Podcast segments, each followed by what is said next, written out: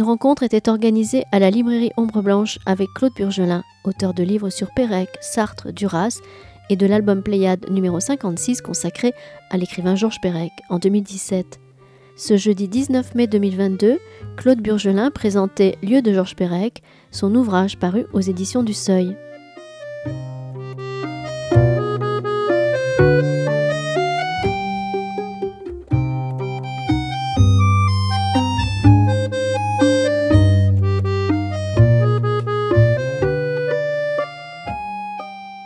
Bonsoir. Merci pour votre présence. Merci Claude Burgelin d'avoir euh, accepté de, vous porter à nouveau euh, vers euh, les cieux toulousains pour évoquer Pérec. Je crois que c'est au moins la deuxième fois, si ce n'est la troisième. C'est ça, si ce n'est la troisième. Je pense que vous étiez même venu pour les, la collection Les Contemporains et, et puis la dernière fois. Oui, c'est ça. Donc, voilà. Je voulais, et je, évidemment, je remercie Julien Roumette de vous, accompagner pour cette conversation euh, autour de ce livre euh, que m'avait déjà depuis longtemps annoncé Maurice Hollander, votre éditeur, et auquel euh, Maurice tenait beaucoup à ce livre. Vous allez, vous allez en raconter la, genèse et surtout lisez-le. C'est bon, on peut le lire ou d'un trait ou de plusieurs traits, aller, venir, se promener, évidemment dans ce dans ce, se promener plutôt que le lire. Alors se promener. Je voulais juste euh, bon, évoquer cette figure de, Georges Perec parce que pour, euh, pour moi et pour la librairie, elle, est, je crois, une des plus, si ce n'est la plus importante, euh, pour plein de raisons. Génération, symbolisation d'une création littéraire importante, Maurice Nadeau, Paul Tchaikovsky, et puis ce passage le 13 mai 81 de, de Georges Perec à Toulouse, euh, il y a une affiche dans la, vitrine de la librairie qui rappelle ce moment où Pérec s'est trouvé dans ce, lieu, enfin du moins rue Gambetta, la librairie était beaucoup plus petite.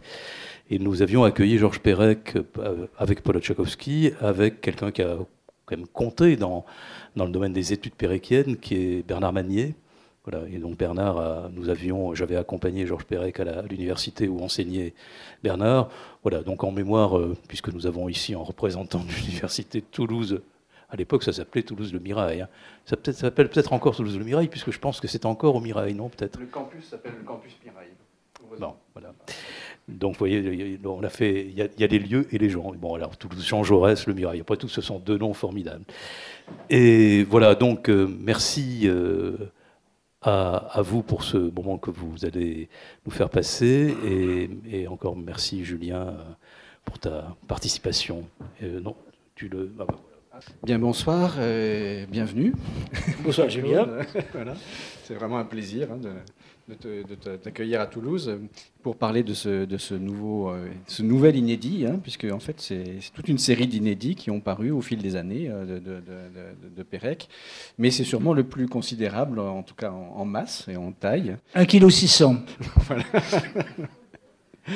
Et euh, alors peut-être juste pour, euh, lancer euh, les choses, euh, peut-être parler d'abord de la structure du projet, enfin le projet lui-même, parce que c'est un, projet qui, a une, qui est construit à partir d'une certaine forme particulière et qui demande peut-être à être un peu développé avant de rentrer dans d'autres détails.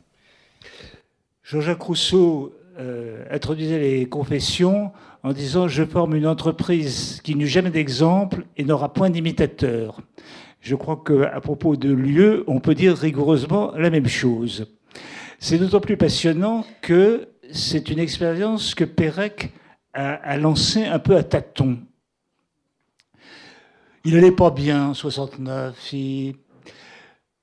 En 1968, il écrit sur un bout de papier Il voudrait dire je, il voudrait dire je. Et tout son problème, c'est qu'il n'arrive pas à dire je des raisons qu'on évoquera peut-être tout à l'heure, mais il y avait une impossibilité de faire coaguler son écriture et son être au monde, je, alors que ça nous paraît la chose la plus simple du monde. Et donc, il se lance dans ce projet, lieu, qui est le suivant. Chaque mois, il va visiter un lieu de Paris qui lui tient à cœur pendant 12 ans. Et à chaque fois, donc, il écrit un texte qui décrit le lieu le plus platement, euh, le plus morosement, si on pouvait écrire, euh, dire ça, possible, neutre. Et puis, une fois par mois, pendant chaque année, 12 ans, un texte sur les souvenirs qui lui viennent par rapport à ce lieu. Donc, deux séries de 12 fois 12 textes, bref, il devait en résulter 288 textes. Il enfermait au bout de chaque année les textes dans une enveloppe et en principe n'ouvrait pas l'enveloppe. Et il ne savait pas très bien ce qu'il allait trouver en 1980, au terme de l'année 1980. Et il avait prévu dès le départ une structure mathématique extrêmement contrainte. Et Pérec aimait les structures mathématiques contraintes. Les grillages lui donnaient la liberté qu'il ne se serait pas donné s'il n'avait pas eu le grillage. Le grillage est le suivant. alors c'est une histoire si compliquée de bicarré latin d'ordre 6, d'ordre 10, pardon. 12 12, 12, 12, 12, oui, bon, nullité en mathématiques. Euh, pour faire en sorte que jamais le descriptif, ce qu'il appelle le réel d'un lieu et le souvenir de ce lieu ne coïncident plus d'une fois tous les 12 ans.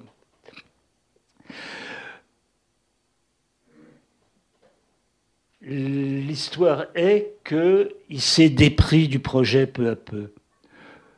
Il s'est dépris du projet on voit bien qu'il a une abondance de choses à dire en 1969, et puis au fil des ans, les descriptifs se font plus courts, les souvenirs. Il disait J'attends de savoir des choses sur un triple vieillissement, celui de ma mémoire, celui des lieux et celui de mon écriture. L'écriture, elle ne change pas beaucoup aux 12 ans la mémoire, elle ne peut pas se renouveler, il n'y a pas euh, des souvenirs qui arriveraient par miracle, euh, donc euh, renouveler le stock. Et les rues, elles changent rarement d'une année l'autre, avec une exception très symptomatique, c'est la rue Villain. La rue Villain, c'est la rue de son enfance, celle avec sa mère, vous savez tous que sa mère a disparu à Auschwitz en 1943, qu'il a quitté un beau jour cette mère sur un quai de la gare de Lyon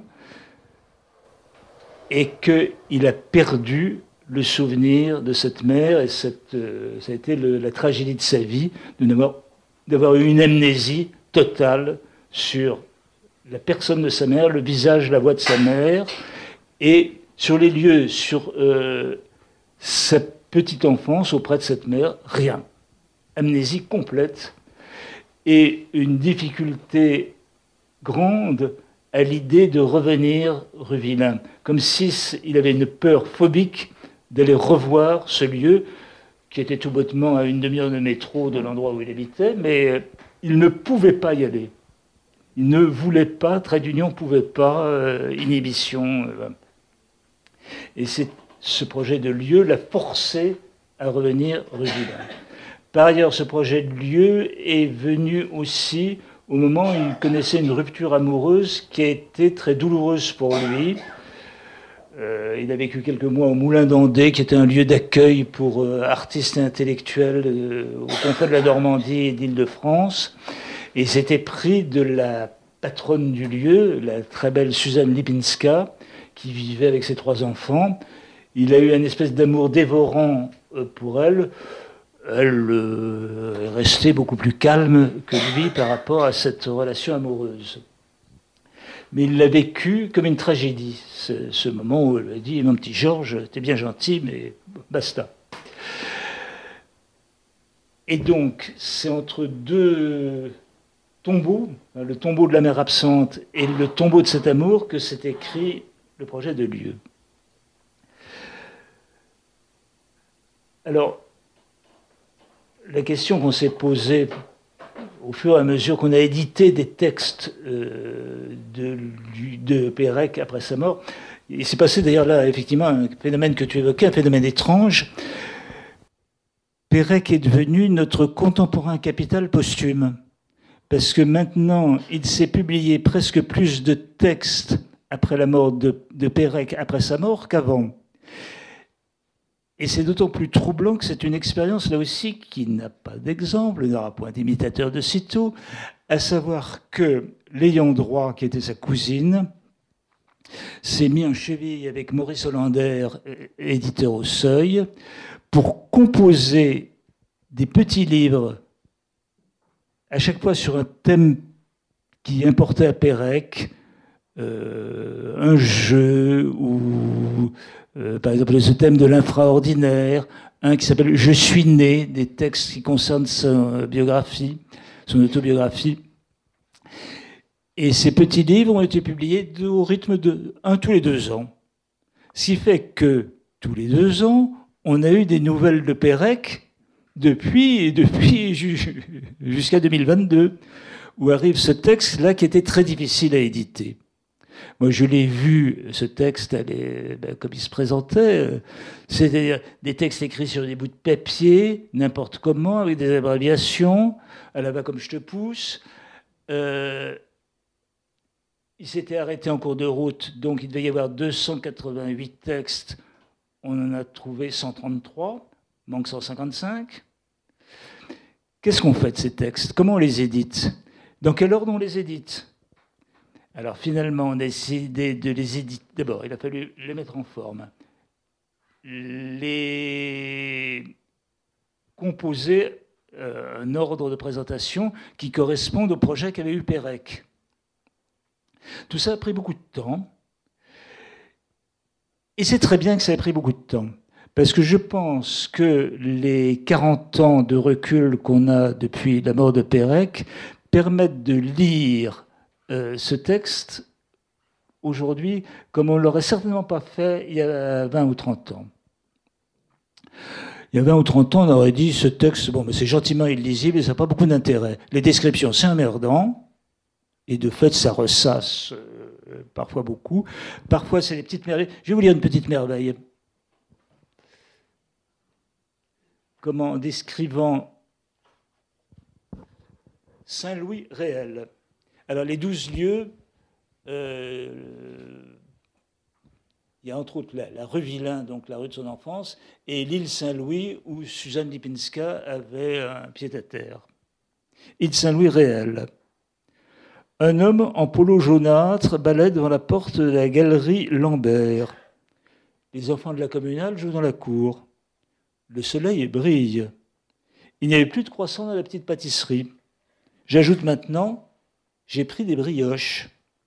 Il y avait des échafaudages à côté de la pâtisserie et d'autres en train de se monter sur un des murs du petit hôtel Lambert. Il y avait à côté de cet hôtel, près d'une grande cour blanche ouverte et en travaux, un camion roux combalusier d'où deux ouvriers déchargeaient des rails. Je n'ai fait que passer. Là, c'est une espèce de. Comme c'est un, poème qui vient comme un papillon qui s'envole. Mais parfois, c'est beaucoup plus euh, tirage à la ligne. Au 27, euh, il y a une boulangerie. Au 29, une blanchisserie. Au 31, euh, une boucherie. Bon, c'est pas absolument stimulant. Et, mais ce qui est frappant, c'est que Pérec a eu besoin de ces réels. Alors on peut se demander, mais pourquoi diable il a eu besoin de ces réels Il a pu raconter ses souvenirs sur 12 lieux de Paris sans en passer par ce temps de la description. Et pour lui, c'était extrêmement important d'ancrer les choses dans leur réalité irréfutable. Il y a une phrase de W ou le l'enfance qui est capitale et qui est toute simple, c'est pour être, besoin d'être. Eh pour que la mémoire fonctionne, il faut ces étayages. D'une certaine façon, il ne fait que récolter des traces, mais des traces irrécusables.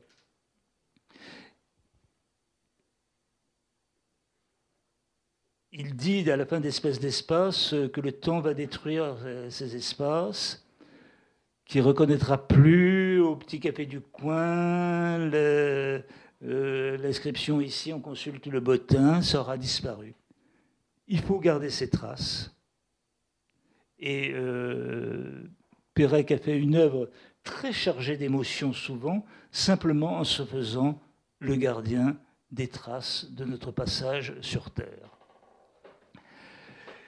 Et puis donc, euh, ces, souvenirs qui sont très particuliers parce que ce sont des souvenirs qui ne sont pas des souvenirs d'enfance, à l'exception de ceux autour de la rue Villain, pour dire en gros qu'il n'y a pas de souvenirs d'enfance, c'est pas de souvenirs de la rue Villain.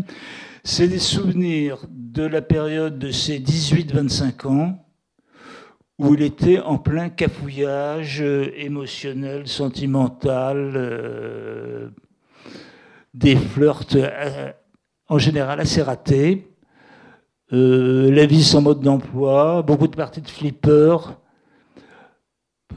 un jeune homme paumé.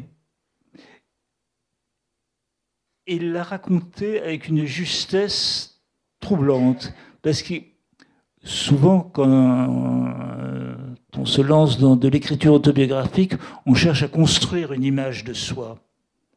Or là, il n'y a pas d'image. Il n'y a pas d'image de l'écrivain en devenir, mais l'image d'un type qui erre à travers la ville.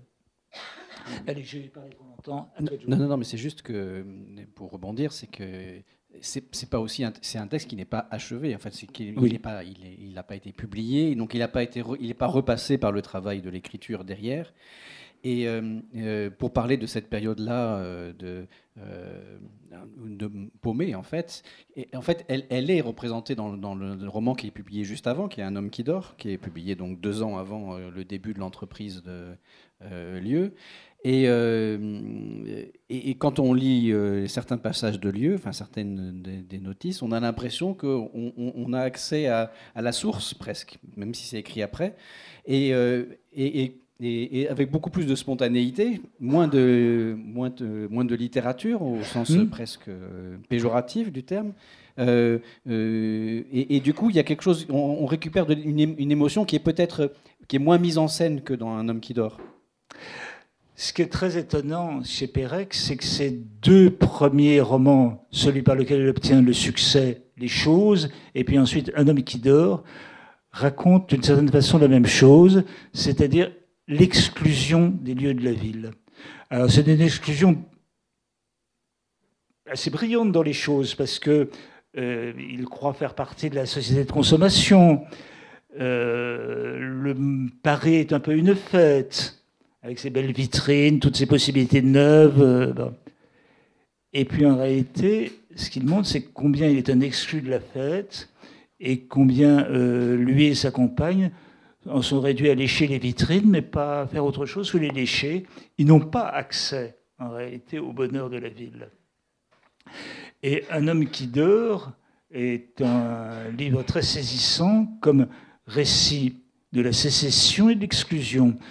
C'est un livre fait en deux parties. D'abord la sécession dans une chambrette où il est littéralement emprisonné à regarder dans une cuvette en matière plastique rose tremper trois paires de chaussettes. Et il ne peut pas sortir, il souffre atrocement, il ne peut pas sortir de cet emprisonnement. Il finit par sortir dans la ville, mais dans la ville, il ne rencontre que son exclusion. Il n'a aucun contact avec autrui au long des rues. Il raconte des itinéraires à travers Paris où il n'arrive à noter que des noms de quartiers et, c'est tout. Et donc, on voit déjà l'importance qu'a la notion de lieu pour Pérec. Et ensuite, il ne fera que développer euh, l'idée que les lieux sont quelque chose d'essentiel. Euh, je peux peut-être vous lire un passage. Si je retrouve naturellement, j'ai mis un petit signet. Oui. Il est chez une amie au bord du lac d'Annecy, une amie qui a une belle maison de famille, et dit euh, quel rapport entre l'enfant que je pouvais être et moi aujourd'hui ici? Tout ce qu'on pu, c'est tout ce qu'on quand même représenter ces images, balustrade sur un lac, tennis, canot à moteur, grand salon de famille, ses fauteuils, ses puzzles, etc. Et même et surtout le carrelage des chiottes, carreaux blancs au coin écarnés par des petits losanges bleus. Ce carrelage, à lui seul, suffirait à enraciner une existence, à justifier une mémoire, à fonder une tradition. Et il dit un peu plus loin,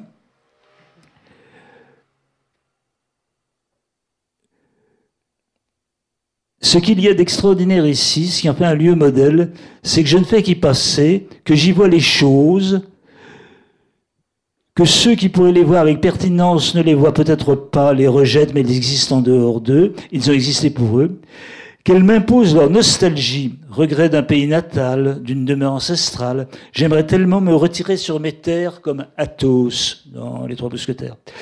Ma seule tradition, ma seule mémoire, mon seul lieu est rhétorique, signe d'ancrage, la différence, la difficile errance, ici l'errance. Mon seul lieu est rhétorique. Mon seul lieu, ce sont les 26 lettres de l'alphabet. C'est là où je peux prendre racine. Et d'ailleurs, après un homme qui dort, et au moment où il commence lieu, la disparition. Et donc, dans ce lieu verbal, il a supprimé une pièce qui est la pièce principale, la lettre E, et ça le fait démarrer. Et euh, en même temps, pour revenir à, lieu aussi, pour revenir à la, chambre du personnage d'un homme qui dort, elle, est rue Saint-Honoré, la chambre, euh, et c'est un des lieux qui est choisi par Pérec, et du coup, on, a ce, ce contre-champ comme ça.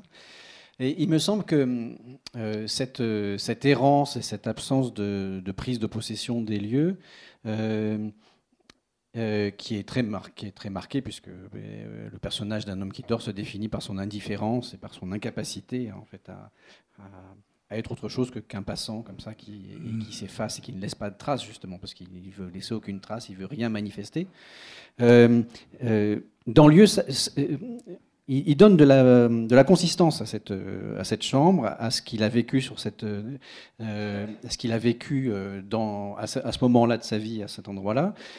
Et moi, il y a quelque chose qui m'a frappé en le lisant, c'est en pensant à l'adaptation en film, Un homme qui dort, parce que et, il me semble que dans Un homme qui dort, les images de, Paris la nuit sont extrêmement belles, extrêmement fortes, extrêmement présentes, et que du coup, il y a une façon de se réapproprier des lieux dont il a dit qu'il s'était défait ou qu'il arrive.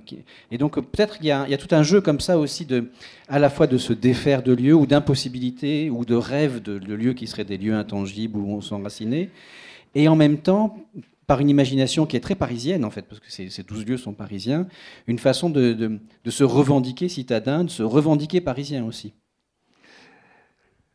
Oui, mais comme toujours avec Pérec, Pérec est roublard. Il y a de la ruse chez Pérec, toujours. C'est euh, quelqu'un d'extraordinaire parce que c'est à la fois quelqu'un de l'affirmation claire, nette, simple. Je n'ai pas de souvenir d'enfance, point. Le film Un homme qui dort se termine sur les hauteurs de Belleville, au-dessus de la rue Villain. Donc cette rue de son enfance, et ça, alors que dans la version du livre, ça se terminait place Clichy. Place Clichy, c'est l'endroit où débute Voyage au bout de la nuit. Céline. Bon, passer de euh, Céline à la rue Villain, le passage est significatif. Or, le cinéaste euh, Bernard Kézanne, qui a tourné le film, ne savait pas que, euh, en l'entraînant en haut de la rue Villain, Pérec l'emmenait sur les lieux de son enfance. Donc tout ça est d'une complexité euh, enchanteresse. Mais c'est justement une façon de le récupérer, au fond. C'est-à-dire réutilise.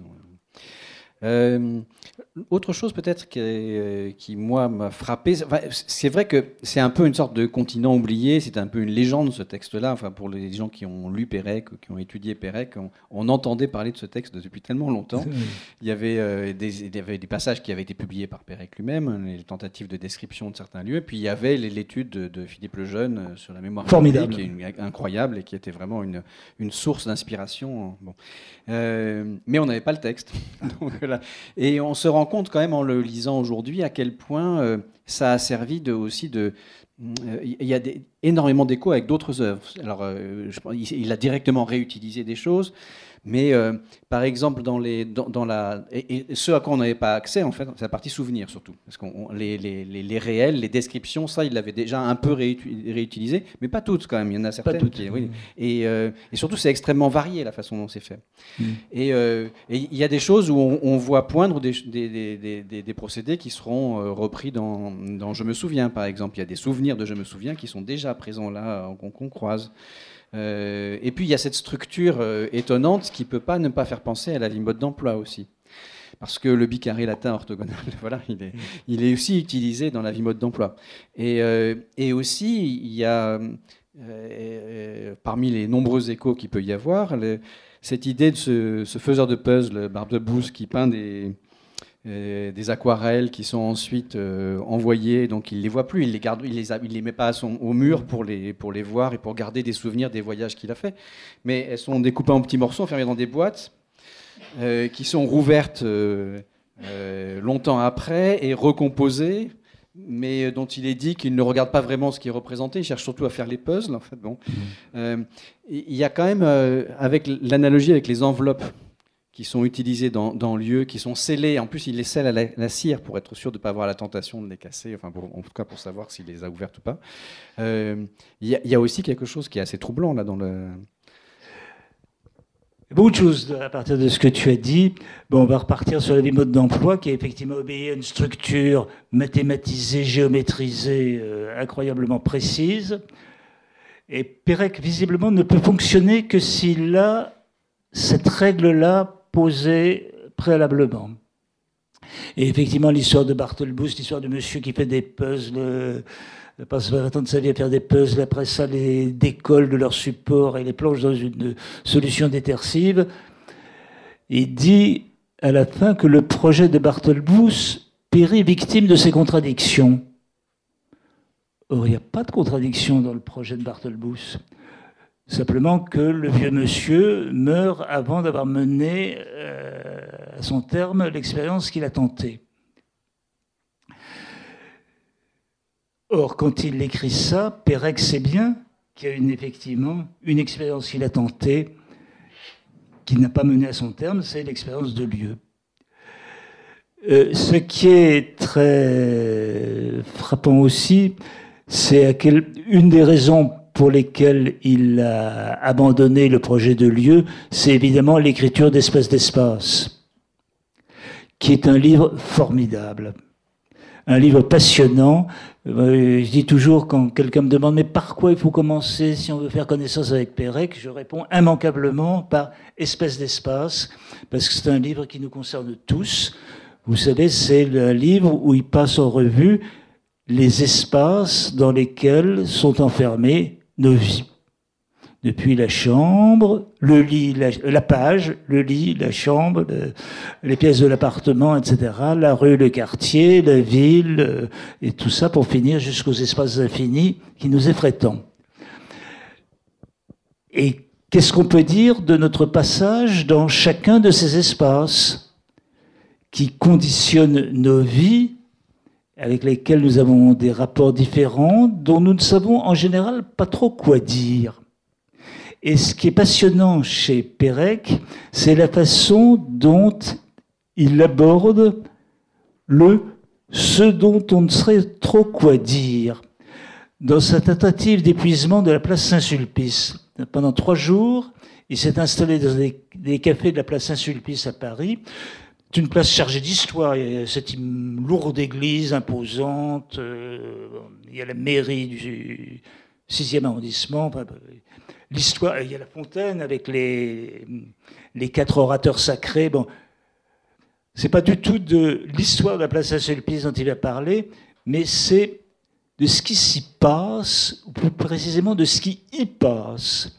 Des autobus, la noria des autobus, des pigeons qui vont et viennent. Ces années 70 voient écrire des textes Blanchot, Solers, etc., sur l'écriture et l'expérience des limites. Eh bien, Pérec prend ça au pied de la lettre, l'écriture et, l'expérience des limites. Qu'est-ce qu'on peut raconter sur les pigeons qui vont et viennent sur la place Saint-Sulpice Sinon, qui vont et viennent. Et, d'une certaine façon, on s'arrête là, ça reste comme une question. Le génie de Pérec, c'est le génie de la question. Je veux dire ceci.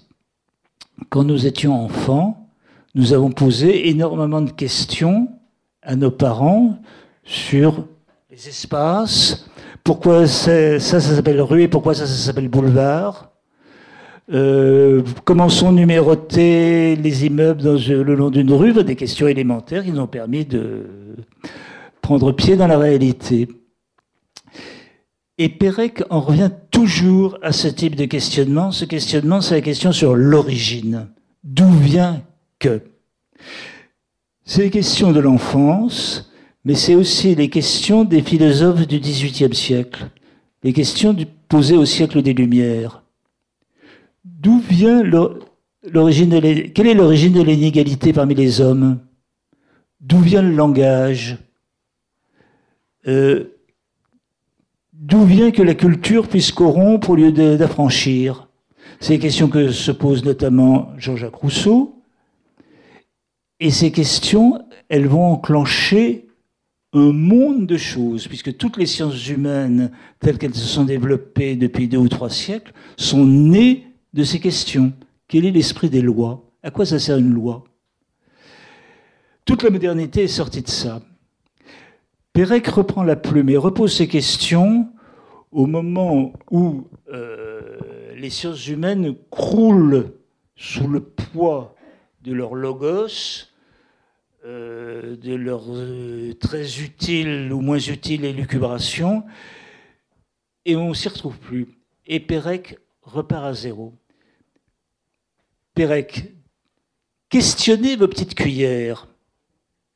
Questionnez vos petites. Pourquoi est-ce qu'il y a différentes formes de cuillères? Pourquoi il y en a des petites, des moyennes et des grandes? D'où ça sort? À quoi ça sert? Qu'y a-t-il sous vos papiers peints?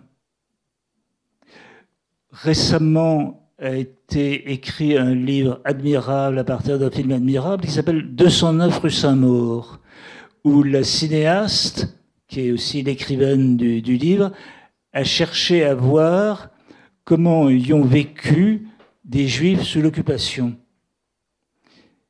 Et elle est souvent entrée dans les appartements et elle a cherché ce qu'il y avait sous les papiers peints. C'est des questions fondamentales. Euh, quand il va à Ellis Island, où il va voir le, centre de dispatching et de tri des immigrants, qui est assez en ruine au moment où il va le visiter, eh ben, il, fait l'inventaire de ce qu'il y avait, de ce qu'on trouve encore aujourd'hui, euh, y compris des casseroles euh, cassées, des tabourets euh, déchiquetés, etc. Parce qu'ils sont porteurs de traces et porteurs de mémoire et qu'on peut avoir une pensée, une représentation sur ce que c'est que l'exil et l'émigration à partir de ces ruines. J'ai dévié sur, euh, j'ai quitté espace d'espace, euh, entraîné par mon élan. Euh, mais c'est un livre passionnant parce que effectivement, j'ai le hier avec un géographe qui dit mais il a refondé la géographie, Pérec. Aujourd'hui, il a voulu se débarrasser de l'histoire d'une certaine façon. Pérec n'a pas voulu être historien, il a dit que l'histoire, avec sa grande hache, avait coupé son enfance euh, en deux. Et l'histoire, il se méfie parce qu'elle est tout de suite idéologisée. L'histoire devient vite un discours sur la suite des temps. Et un discours au nom de quoi on tue. La guerre d'Ukraine est actuellement fondé sur des discours. Hein. Le discours de Poutine, tout cinglé qu'il soit, c'est un discours meurtrier. Et ce qui est intéressant, c'est que d'une certaine façon, la guerre d'Ukraine, c'est la guerre d'un espace qui tient à ses frontières, l'Ukraine, contre un espace qui se pense tout autrement, la Russie comme un empire, qui ne veut pas trop savoir quelles sont ses limites. Romain Gary a dit euh, en 74 l'année où paraît Espèce d'espace que euh, aujourd'hui l'interrogation sur le monde n'est plus fondée sur l'histoire mais sur la géographie.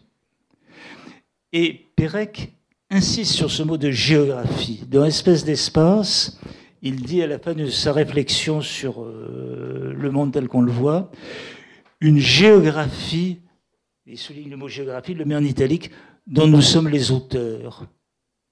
Et donc, puisque nous en sommes les auteurs, interrogeons-la, cette géographie. Comment nous la faisons? Comment nous la constituons?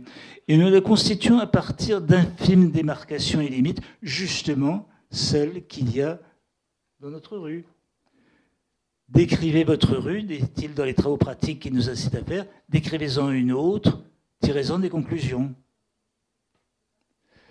Et c'est très passionnant cette idée de la géographie qui supplante l'histoire. Vous voyez qu'elle est.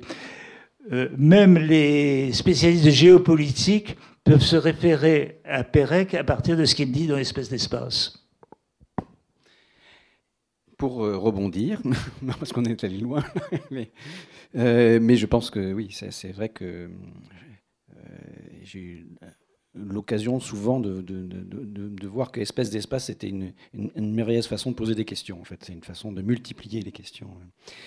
Euh, mais justement, en fait, euh, euh, tu remarques dans l'introduction, et c'est vrai que c'est quelque chose qui saute un peu aux yeux quand on, quand on voit le projet de lieu, qu'il il distingue deux séries. Une série qui est une série qu'il appelle réelle, et donc réel par opposition à la mémoire, c'est-à-dire euh, je vais sur place, je décris, euh, voilà ce qu'il y a, voilà les traces, voilà l'autobus qui passe, voilà, etc.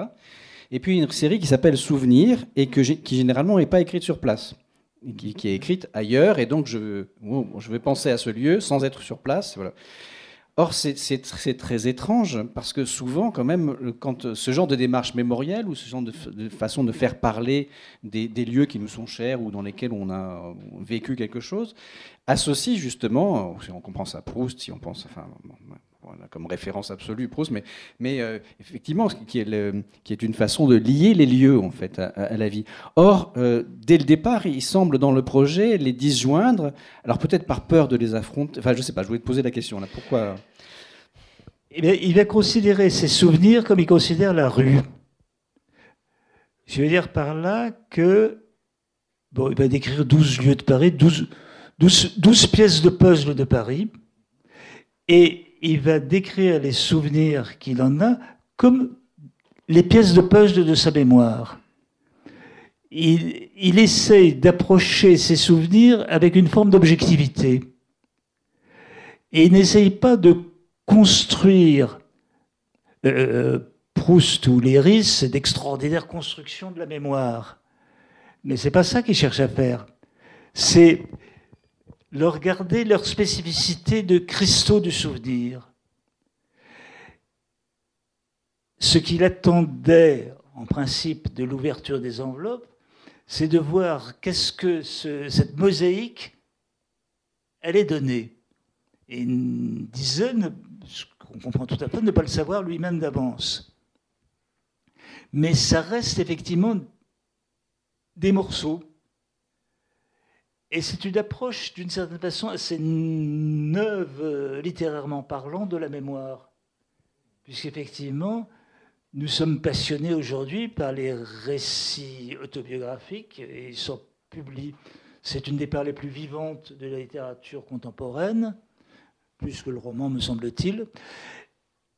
Mais on voit bien l'intention de construire, mettre des fils, ajointer. Euh, et lui ne cherche pas à faire cela. D'un chapitre à l'autre, il n'y a pas de, passerelle euh, proposée.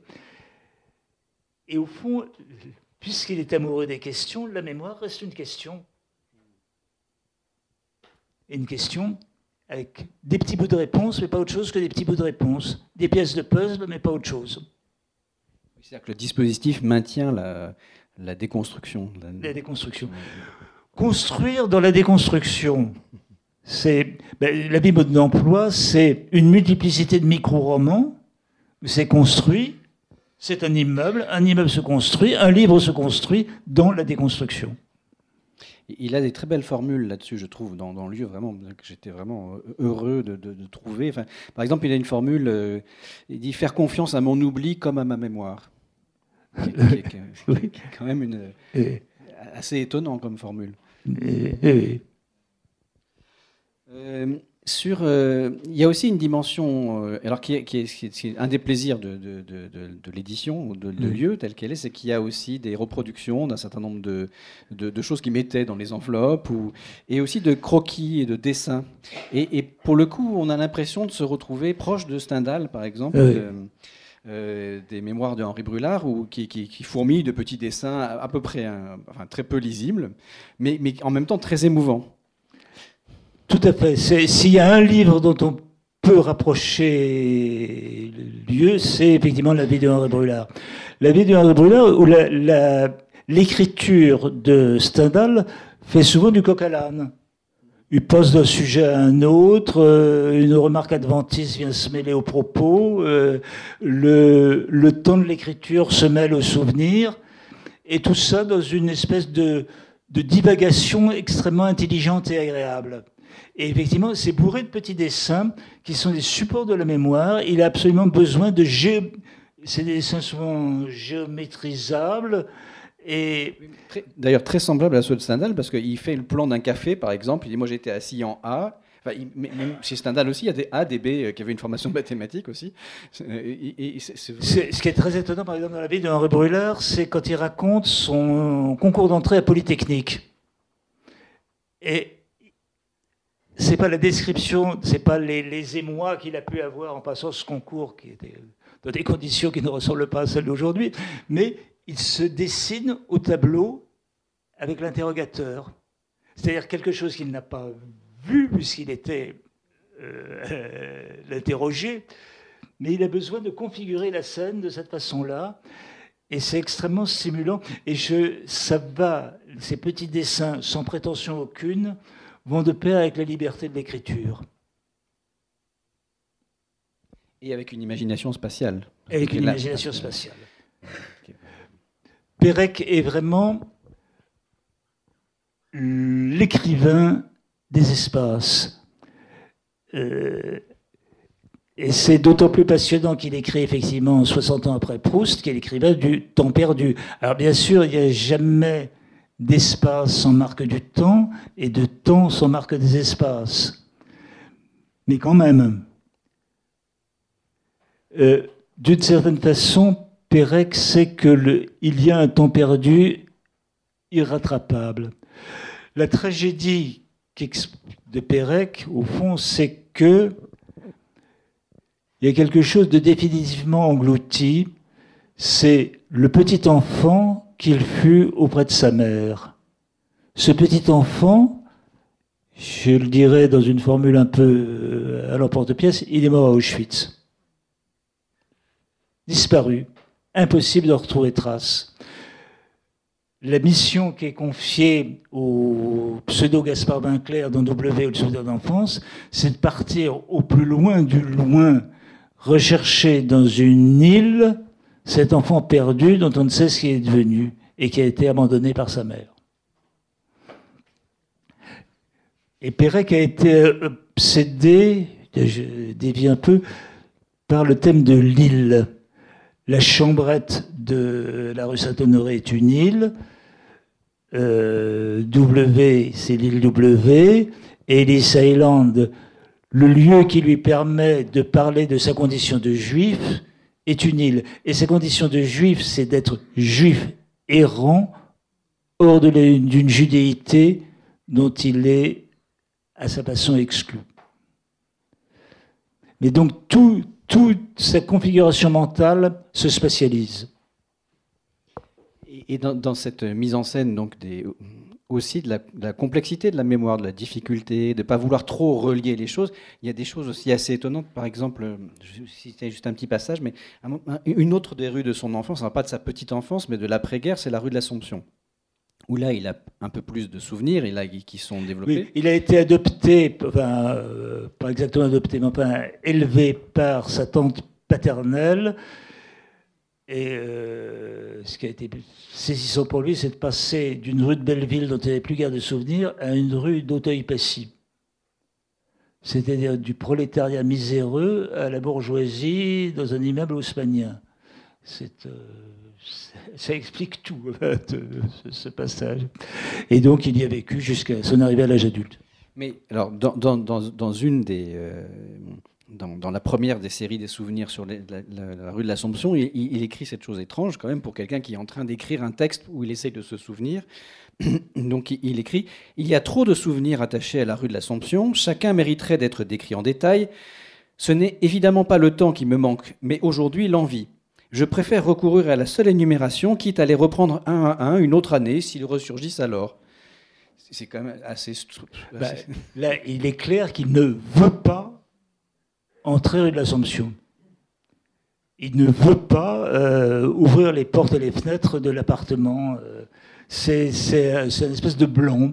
Alors il raconte qu'effectivement il y a une blanchisserie, une épicerie, etc., tel numéro, que tel petit camarade vivait dans tel immeuble à côté. Mais euh, c'est des souvenirs très décevants d'une certaine façon. Il ne veut pas. Jusqu'à ce que ce projet s'affirme, l'intention d'aller rue Villain ne s'est pas précisée. C'est une formule bien contournée. L'intention d'aller rue Villain ne s'est pas précisée. Pour dire, je ne peux pas, j'arrive pas, je ne sais pas, je ne veux pas aller rue Villain. Ne s'est pas précisé. Ça, dit une gêne euh, incroyable. Eh bien, je, je vous lis le début du souvenir, de Vilain Souvenir 1. La rue Villain. Je crois que je ne suis même pas né rue Villain, mais non loin rue des Pyrénées. Dans une clinique, un hôpital, un dispensaire. Je ne sais même pas si la rue Villain est dans le 19e ou dans le 20e. J'ai longtemps pensé que c'était dans le 20e, mais mon acte de naissance dit, si mes souvenirs sont exacts, paraît 19e. Peut-être suis-je né rue des Pyrénées dans le 19e, mais que quand même la rue Villain est dans le 20e. C'est un cafouillage sans nom. Et dès que ça touche à la rue Villain et à sa petite enfance, il cafouille, il raconte des sottises invraisemblables. Il est capable de dire dans un autre texte que la jeune sœur de sa mère, qui a été déportée en même temps qu'elle, avait un an ou deux de moins qu'elle, alors qu'elle avait 16 ans de moins. Euh, on ne peut expliquer que par une espèce de phobie, de terreur de retourner sur cette tragédie-là qui, lui fait dire des choses euh, pas possibles comme celle-ci.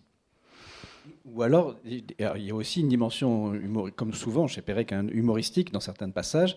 Et, alors, il y, a, il y, a, un passage très étrange euh, où c'est des, des, souvenirs de la rue Villain et qui se font pendant l'audition de, une audition de Wagner. Alors, il, note, alors euh, je ne sais pas si je vais le retrouver, mais il, commence à noter des souvenirs de la rue Villain, et puis entre parenthèses, il met euh, troisième face, euh, dans Danny Belungen, la Valkyrie vient de faire ceci, et, ça vient rythmer, et, on, se, on, se, demande, mais pour qu'est-ce quelle, mouche l'a piqué Enfin, qu'est-ce qu'est-ce quel est Et, c'est littéralement de l'ordre de l'expérience, parce que s'il y a un musicien avec lequel il n'avait pas d'affinité, c'est bien Wagner. Oui, là, c'est les 24 faces, je crois, de la tétralogie qu'il qui, qui, envisage d'écouter à la suite, comme ça, l'une de l'autre. Euh, toujours sur la rue, moi, il y a une chose qui me frappe, c'est que les.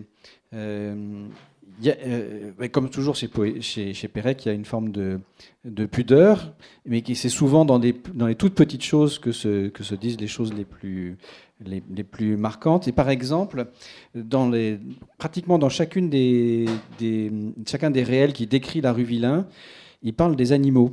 Il y a des chats, des pigeons. Et dans le dernier qui est consacré à la rue Villain, le Villain réel 5, euh, donc, euh, à la place du 26, une petite remorque aménagée en cabane, des carcasses de voitures, donc la description, comme ça. Euh, le 24, encore debout, tas d'ordures non ramassées, des soldats du contingent, rue Julien Lacroix. Et puis tout d'un coup, il y a moineau mort au milieu de la chaussée. Et ce moineau mort au milieu de la chaussée, tout d'un coup, euh, on passe de quelque chose qui a l'air complètement sec, euh, et, puis tout d'un coup, il y a quelque chose qui arrive qui est pas. Mais ça, Pérec est formidable pour ça, parce que il sait rendre porteur d'une émotion qui reste absolument discrète, l'entend qui veut bien l'entendre, qui est en mesure de l'entendre, et rien de plus. Euh, peut-être qu'il y a un point qu'il faut préciser, c'est que pendant qu'il écrit ses textes sur la rue Villain, la rue Villain est en train d'être détruite. Et donc là, l'écriture des réels est totalement justifiée, puisque de la rue Villain, il ne reste presque plus rien. La maison, où il a, la maison où il a vécu n'existe plus depuis longtemps. Et la rue Villain a fini d'être détruite justement au printemps 82, au moment où mourait Pérec. Euh, si vous avez l'occasion, voyez le film de Robert Bobert qui s'appelle En remontant la rue Villain, qui est une merveille absolue de justesse et de sensibilité. Peut-être, je vois que l'heure tourne, peut-être que vous avez des questions, je ne peux pas monopoliser la parole, euh, mais... Bonjour. J'ai pas très bien compris euh, le lien entre la recherche de l'origine et écrire que des pigeons passent dans la rue. J'ai fait quelques courts-circuits et, et tombé sur des courts-circuits.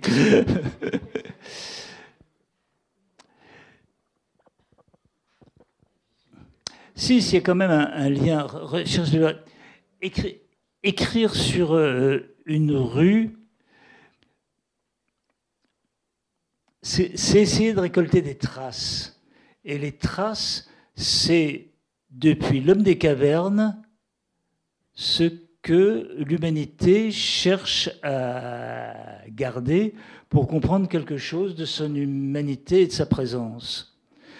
Euh, il y a à la fin de d'espèce d'espace, je vous relis oh, un passage archi connu mais qui est magnifique.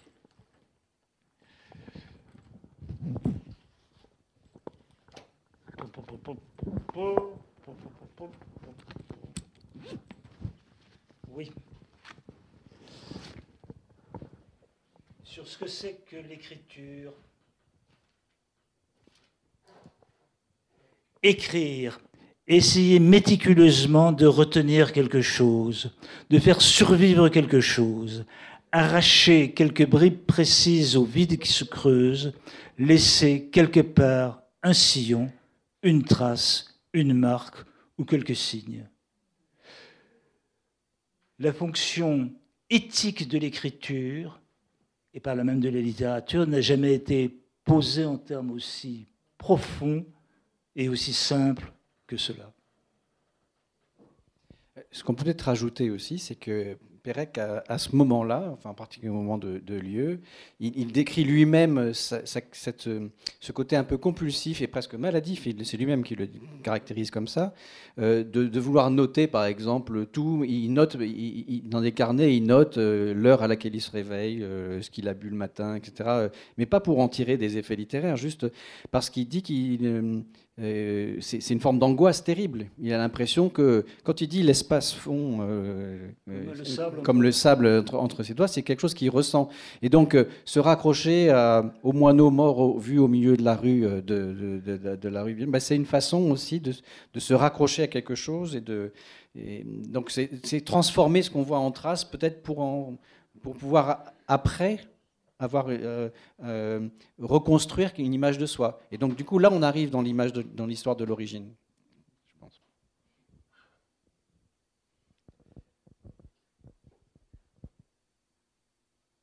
J'ai profité du silence pour ajouter un petit quelque chose. C'est pas du tout évident de lire lieu.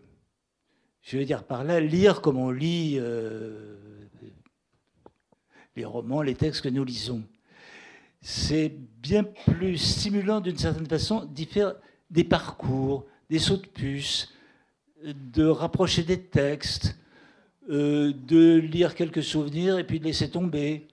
Euh, il ressasse. Ça pourrait éventuellement être un peu ennuyeux, euh, lieu. Et d'une certaine façon, il faut avoir déjà une certaine connaissance de Pérec, me semble-t-il, pour apprécier pleinement euh, le texte.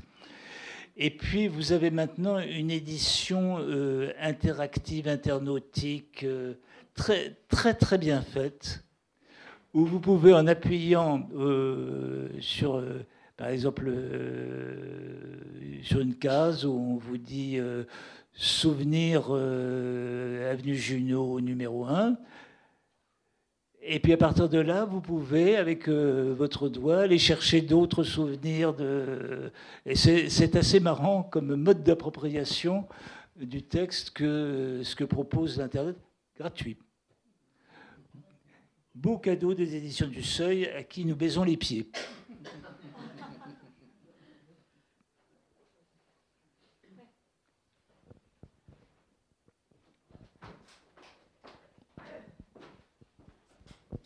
Bonjour, merci beaucoup. Euh, c'est peut-être une question un peu, un peu marginale par rapport à lieu, mais j'ai été intéressé par les liens que vous avez euh, esquissés avec le XVIIIe siècle. Euh, vous avez cité Rousseau de nombreuses fois, vous avez aussi parlé des philosophes des Lumières. Et c'est vrai que, alors, comme ça, j'y vois autant de liens que des fois d'écart, par exemple, avec le, le projet autobiographique de Rousseau, qui n'a pas l'air d'être du tout le même que le projet autobiographique de, de Pérec. Et en même temps, en effet, Pérec a une écriture un peu scientifique, une obsession pour le classement, pour là, une recherche sur l'origine des choses. Donc simplement, si vous pouviez, euh, si vous aviez d'autres développements à, ce propos-là, est-ce que Pérec euh, lui-même euh, a des références ou va chercher des références dans cet univers culturel-là? Enfin voilà, simplement. Alors, je vais vous dire quelque chose qui me paraît élémentaire en l'occurrence, c'est que je crains que Pérec n'ait jamais lu Rousseau. Euh, que le côté affectif, sentimental, pathétique de Rousseau, il l'est tenu en lisière, si tant est qu'il l'est. Que euh, la honte corporelle et sexuelle, qui est dite si souvent par Rousseau, euh, Pérec avait une honte corporelle, hein, ça c'est très évident, et d'inhibition sexuelle, c'est très évident aussi. Mais justement, il ne voulait pas en parler. Euh, le, la question fondamentale de Rousseau, c'est en fait tout un itinéraire à travers ces sciences de l'homme qui ne portent pas encore ce nom-là. Il en vient à se demander, mais qui suis-je? Pourquoi est-ce moi qui suis le porteur de ces questions-là? Et comment est-ce que je suis devenu ce que je suis devenu?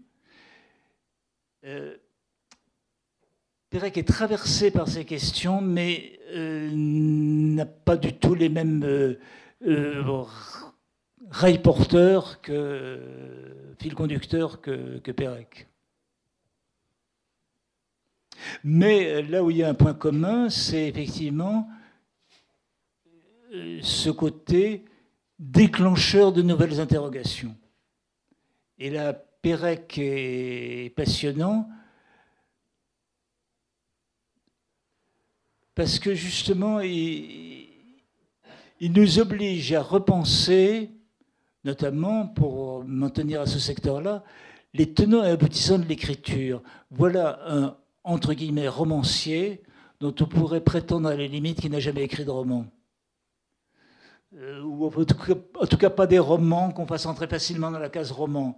La mode d'emploi, c'est 100 romans dans un, tiré de l'immeuble, mais sans roman ne font pas un roman. Et c'est-à-dire la difficulté de lecture qu'ont certains euh, avec la vie mode d'emploi, qui trouvent trop, trop diffracté.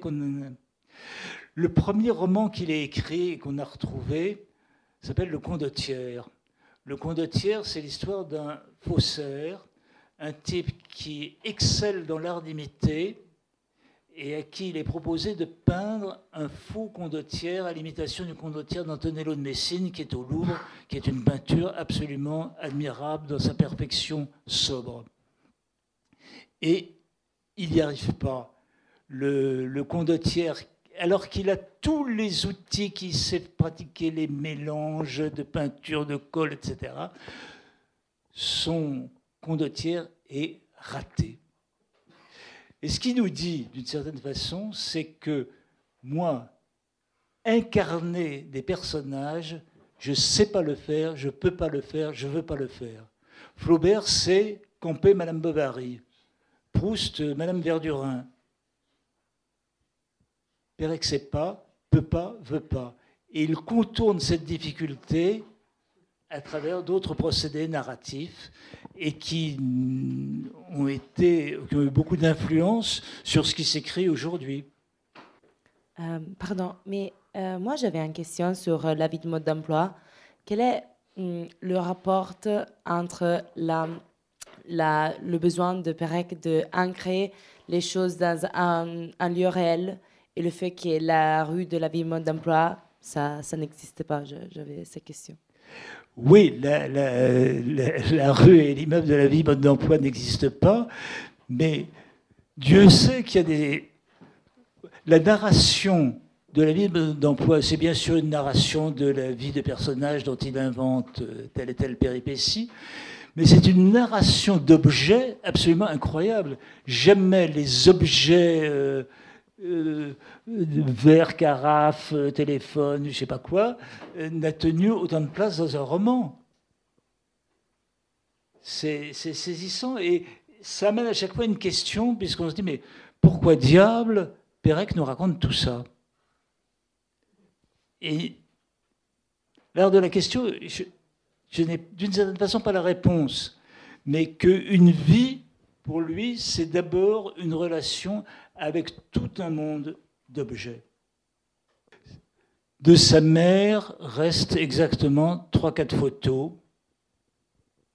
et c'est tout. Il ne parle d'aucun objet qui lui aurait été légué par sa mère. Euh, tout a été raflé, disparu. Euh, je vais vous dire comment sa mère a été, puisqu'on le sait depuis peu, comment sa mère a été raflée. Elle a été raflée au début, en janvier 1943, par, probablement à la suite d'une dénonciation. Son logement était au 24 Villain. Et de temps en temps, elle allait dormir chez son vieux père qui habitait au 1 rue Villain. Et un beau soir, un entre guillemets inspecteur de la SEC, service de SEC, j'ai oublié le, sigle. La SEC était un organisme qui a précédé la milice et qui s'était spécialisé dans la, poursuite des juifs. Et donc, il va chez Henri Villain et constate que la veuve Pérec ne dort pas chez elle, mais dort chez son père. Et ça va être le fait qu'elle euh, n'ait pas dormi chez elle qui va être le prétexte à sa déportation. Et Pérec a pensé écrire un livre qu'il a laissé en plan, comme souvent il a beaucoup laissé de livres en plan, qui s'appellerait Lieu où j'ai dormi. Et il ne savait absolument pas ce que cet énoncé avoir comme écho. Je continue sur. On sait le nom du, type qui a euh, fait cette perquisition au 1 rue Vélin. Il s'appelait Hubert Lazare. Il avait au moment, alors en 1943, il avait 24 ans. Il a été condamné à 15 ans de prison après-guerre. Il n'a probablement pas fait les 15 ans parce que souvent on amnistiait assez vite. Donc, Pérec aurait pu, a pu rencontrer dans l'autobus le type qui avait été l'occasion de la déportation de sa mère. Fantasme. Oui, bonsoir. Je voulais juste mettre en rapport avec la place Saint-Sulpice et la tentative d'épuisement de, ce lieu parisien et savoir si le mot épuisement pouvait être entendu comme effacement aussi, quelque chose qui s'épuise, ou comme un livre épuisé, et comme un effacement et par rapport à cette volonté de mémoire, euh, ou pas. Ou, pas. ou pas. Ou pas. Je crois que, que non. Non, je crois qu'il y a un petit côté provocateur dans l'épuisement de la place, d'épuisement de la place Saint-Sulpice, puisque justement, il n'épuise rien du tout. Euh, de temps en temps, les, mauvais jours, j'en veux à Pérec. Euh, j'en veux de ne pas avoir d'avoir à ce point esquivé l'histoire de la place Saint-Sulpice. C'est pas un lieu neutre. Épuiser la place Saint-Sulpice, justement, ce qui est intéressant, ce serait de construire le rapport qu'il y a entre les pigeons qui vont et viennent, les bus qui passent, etc., ce lieu de passage quelconque de la ville, et la mémoire de ce lieu puisqu'on ne peut pas faire trois pas dans la place Saint-Sulpice sans être, on ne va pas dire écrasé par l'histoire, parce qu'on peut parfaitement s'en fiche, mais que l'ombre de l'histoire vienne tomber sur vous. On la partage dans ce lieu de parisien beaucoup plus que dans d'autres lieux. La place d'Italie ou la place Clichy, ça n'a pas beaucoup d'histoire. La place Saint-Sulpice en a une euh, forte. Or, euh, Pérec l'esquive avec le plus grand soin. Euh, ce qui est intéressant, c'est que euh, l'écrivaine Lydia Flem a écrit il y a deux ans un livre sur la rue Férou. La rue Férou, c'est une petite rue qui va de la place Saint-Sulpice au jardin du Luxembourg. Et c'est une rue chargée d'histoire. Et elle va inventorier chaque immeuble de cette rue en racontant justement l'histoire liée à chacune de ces maisons. Et elle dit en substance que ce projet ne serait pas né sans Pérec. Mais en même temps, c'est le projet le plus anti-péréquien qui soit.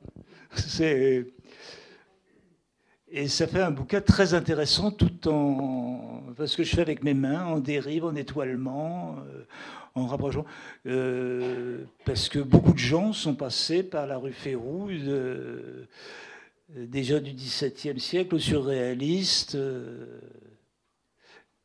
c'est un livre extrêmement intéressant. Oui, mais justement, il me semble que dans, ce type de texte d'énumération, il y a le bus 89 euh, qui passe, et puis il y a le bus 73 qui passe, et puis ça s'arrête là. Il ne décrit pas, même pas le bus ou le modèle de bus. Il, y a, une façon de montrer une, forme de. Euh, comment le regard bute sur la réalité. C'est-à-dire qu'il n'arrive pas à s'en nourrir, ou il nous montre que c'est un mur aussi, que c'est aussi un mur c'est aussi un espace auquel ils s'affrontent. Parce qu'on ne sait pas quoi dire d'un bus qui passe, sinon qu'il passe. Le verbe passer dans la tentative d'épuisement est le verbe qui revient sempiternellement.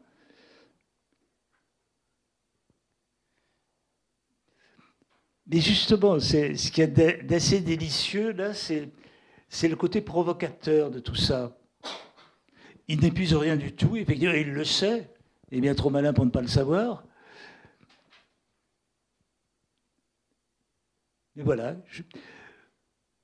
Montaigne, je peins le passage. Alors, entendons-le dans un sens plus. Je ne peins pas l'être, je peins le passage. Mais effectivement, le, le, défi pour un écrivain, c'est de peindre le passage, de peindre le, le poids du temps, le temps fut-il quelques instants, sur les êtres humains, les lieux, etc. Oui, je ne sais pas trop comment formuler ma question. Euh, est-ce qu'on... Euh,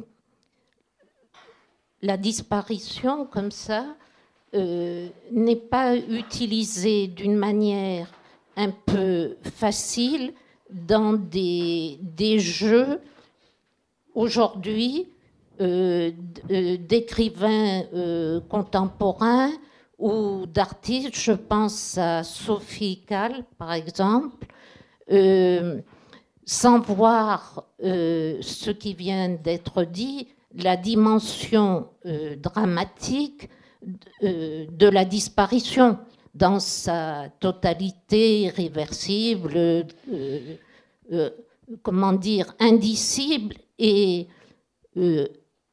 je ne trouve pas l'adjectif, mais euh, inhumaine, insupportable, euh, à laquelle on ne peut pas adhérer. Je suis tout à fait d'accord avec vous.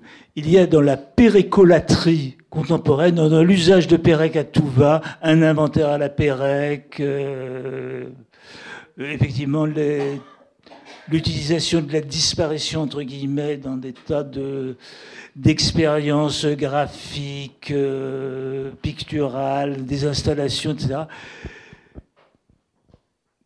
qui finit par être profondément irrespectueuse ou euh, par rapport au projet de, Pérec.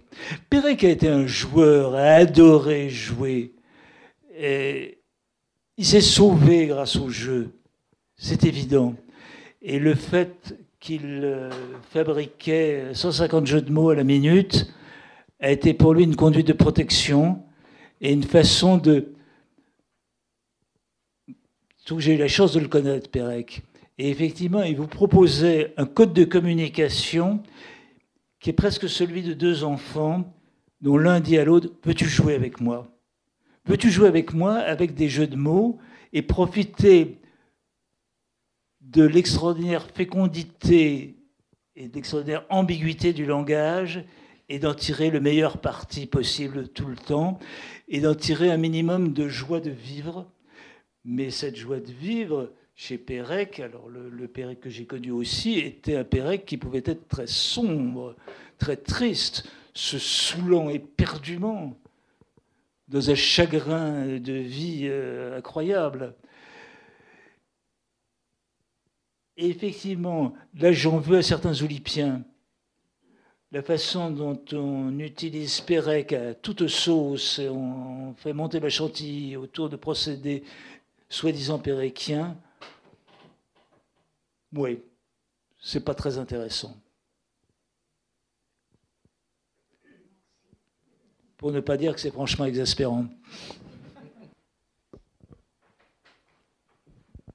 J'ai eu la chance euh, ce week-end passé euh, de voir euh, le film 209 rue Saint-Maur et d'assister ensuite à la discussion de sa réalisatrice. Oui, Zilberberg, oui. Voilà.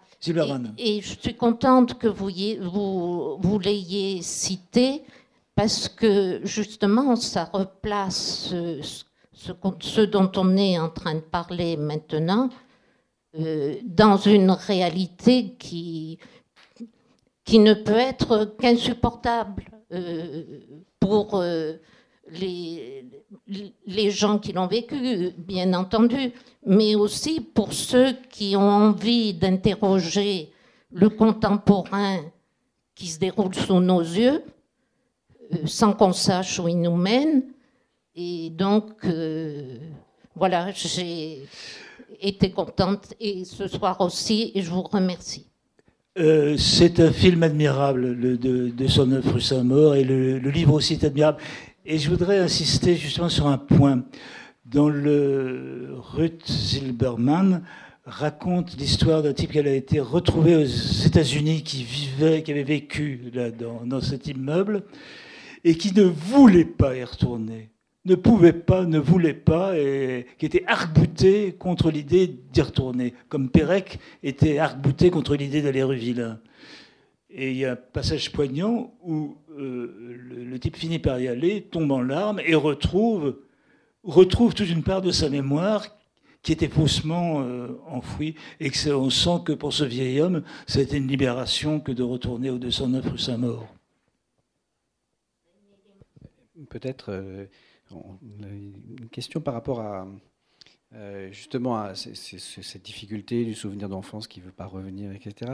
Et par rapport à quelqu'un comme Robert Bobert, qui, vraiment il, partageait beaucoup de choses, et Bobert dit à quel point Pérec l'a encouragé aussi à écrire et, et à parler. Mais, et, Bobert, ce qui est frappant, c'est que lui, dans Berg par exemple, dans Quoi de neuf sur la guerre, il, arrive à raconter son nom. L'histoire de Robert Bobert est absolument passionnante. Il est né en 31 à Berlin, famille juive. Ses parents ont émigré en France dans les années 30 et il passe son enfance planqué en banlieue parisienne sous un faux nom. Après-guerre, il devient apprenti dans un atelier à 14 ans et euh, un atelier de tailleur. Euh, et puis, il devient éducateur pour la jeunesse. puis potier, je ne sais plus dans quel ordre, potier, éducateur, éducateur potier. Bon. Et puis d'éducateur, il va devenir euh, apprenti cinéaste. Et puis cinéaste. Et il fait la rencontre de Pierre Dumayet, l'homme des entretiens à la, radio, qui est son initiateur, son premier propulseur. Il rencontre Pérec vers 1975, où Pérec le, fait sa connaissance après avoir vu un film de Bobert sur la petite ville de Radom en Pologne, dont tous les juifs ont été exterminés. Et Bobert a tourné ce film donc à ce moment-là. Et tout à coup, on jaillit des larmes chez Pérec. Pérec en pleure et tombe dans ses bras et dit Je veux qu'on fasse quelque chose ensemble. Et je bénis Robert Bobert, parce qu'il a permis à Pérec d'écrire Ellis Island. Ils sont allés ensemble sur donc cet îlot d'Ellis Island, ils ont tourné le film, le film dont Bobert a fait les images et Pérec le texte. Ellis Island est un texte absolument admirable où Pérec a exploré, entre autres, ses possibilités poétiques à travers la magnifique prose rythmée qu'il y a dans Ellis Island. C'est très court, Ellis Island. Procurez-vous ça dans les meilleures librairies.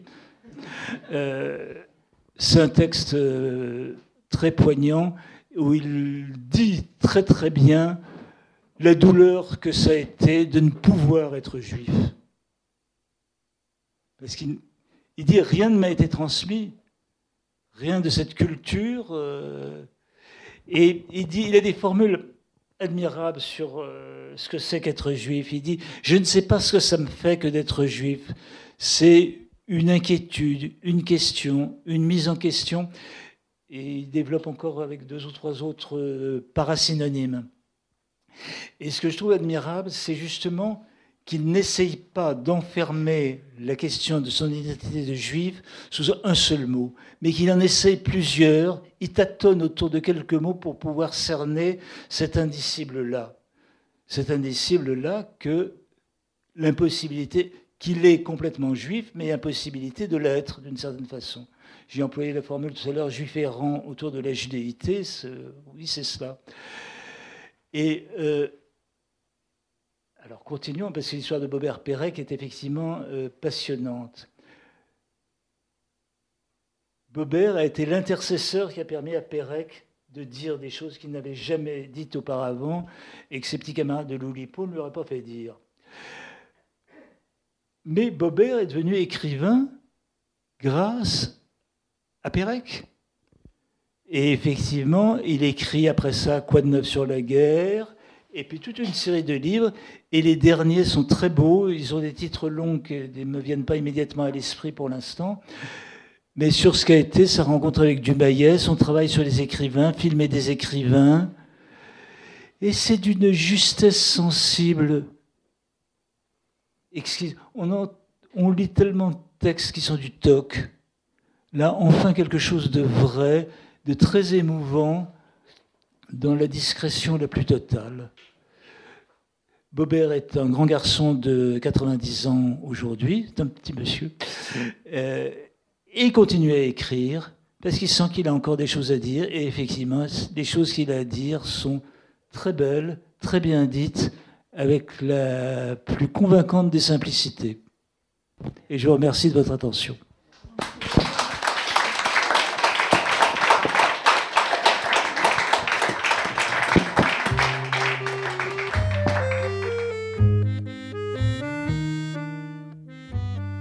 Il s'agissait d'une rencontre avec Claude Burgelin à la librairie Ombre Blanche le 19 mai 2022 autour de l'ouvrage Lieu de Georges Perec paru au Seuil Édition, réalisé et mis en onde par Radio Radio.